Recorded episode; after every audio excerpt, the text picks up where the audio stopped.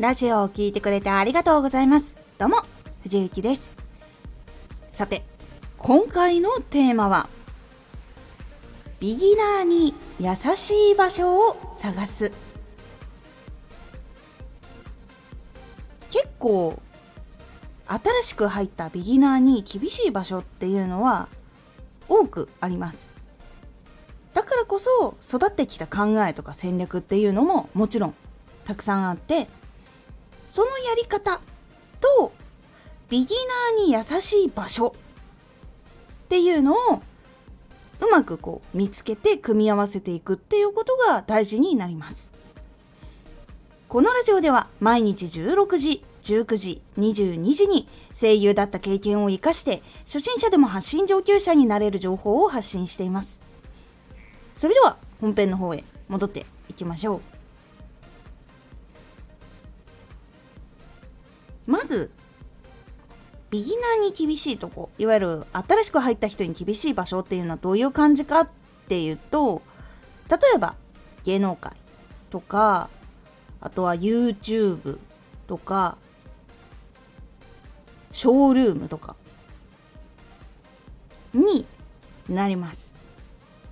なぜかっていうとまずそういうところってそのエリアで知られている人とか信頼をたくさん持っている人っていうのが結構いるっていうところが一番大きなポイントででそういうやっぱり知られている人っていうのはやっぱり多くの人に見てもらえるとかグッズ販売したら買ってもらえるとか CM したらやっぱり見てもらえるっていう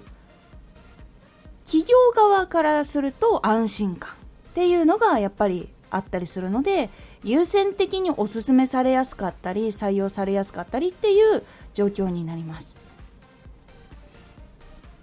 そういうところだとやっぱ新人になってくるとやっぱりその人気をつけるためにじゃああの人と自分の違うところはどういうところだろうかとかどういうふうに磨いていかなきゃいけないんだろうかっていうふうにやっていくっていうのが一般的だったと思います。YouTube とかもそうだし配信とかも。なんか100日配信とか毎日連続配信とかをしている人たちがいるぞよしやろうっていう風にやっていくものとかっていうのが一般的だったと思います。もちろんそういうところでも新人救済措置みたいなのはあってその新人専用の番組があったりとか新人がこう見つかりやすい工夫 YouTube だったら急上昇ランキングとかになってきます。そういうふうに始めたての人を紹介するっていう部分は結構あると思います。スタンド FM も始めたての放送とかそういうのは紹介してくれる場所があったりします。そしてこういうところが結構多いんですけど今ビギナーが活動しやすいようにってなっているアプリっていうのもあるんです。今までそのいろんなちょっと配信系もやったことがあった中で思ったのは生放送系のアプリだったら私がやっていた当時はポコチャが結構その新しい人とかビギナーの人たちを結構その見つけやすくしてくれる機能っていうのが多くありました。で今 TikTok ではアルゴリズム的に新しい人も表示してもらえるっていうのがあります。これ結構前から結構ある機能かな？なのでこういうふうにその新しく入った人も表示しやすいとか見つけやすいところにこうやってくれるものっていうのを併用して使っていくっていうのが結構大事だと思っております。なので新しく出たアプリとかっていうのも結構おすすめだったりします。まだあんまり多く人数がいないからこそ見つけてもらいやすいとか。っていうのもあったりとかします。こういうふうにその埋もれにくい場所っていうのを探すっていうのも一個大事な部分で結構アプリがいろいろと今後も出てくるのは増えていきます。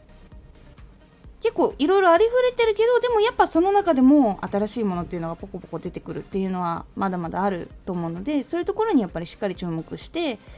ここでやってみたらうまくいくかなとかっていうチャレンジをしてみるようにするだけでも結構変わっていくので是非ビギナーに優しい場所っていうのもしっかり探すっていうのも大事になってきますので是非覚えておいてください。そして今回ちょっとね TikTok とかのお話も出ましたけど TikTok がちょっと見つけてもらいやすいっていうお話ちょろちょろしていると思うんですけど本日公開したプレミアム配信の126これが TikTok を併用しようっていうタイトルになっております。どういう風に使うとどういうことがいいのかどういう風にやっていけばいいのかっていうお話とかをしております。気になった方是非プレミアム配信の方聞いてみてください。今回のおすすめラジオ新しい情報は楽しく得続ける情報を得続ける時に楽しいと何がいいのかっていうお話をしておりますこのラジオでは毎日16時、19時、22時に声優だった経験を活かして初心者でも発信上級者になれる情報を発信しています。ぜひフォローしてお待ちください。毎週2回火曜日と土曜日に藤雪から本気で発信するあなたに送るマッチョなプレミアムラジオを公開しています。有益な内容をしっかり発信するあなただからこそ収益化してほしい。ラジオ活動を中心に新しい広がりにつながっていってほしい。毎週2回火曜日と土曜日。ぜひお聞きください。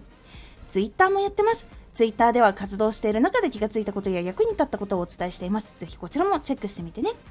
コメントやレター、いつもありがとうございます。では、また。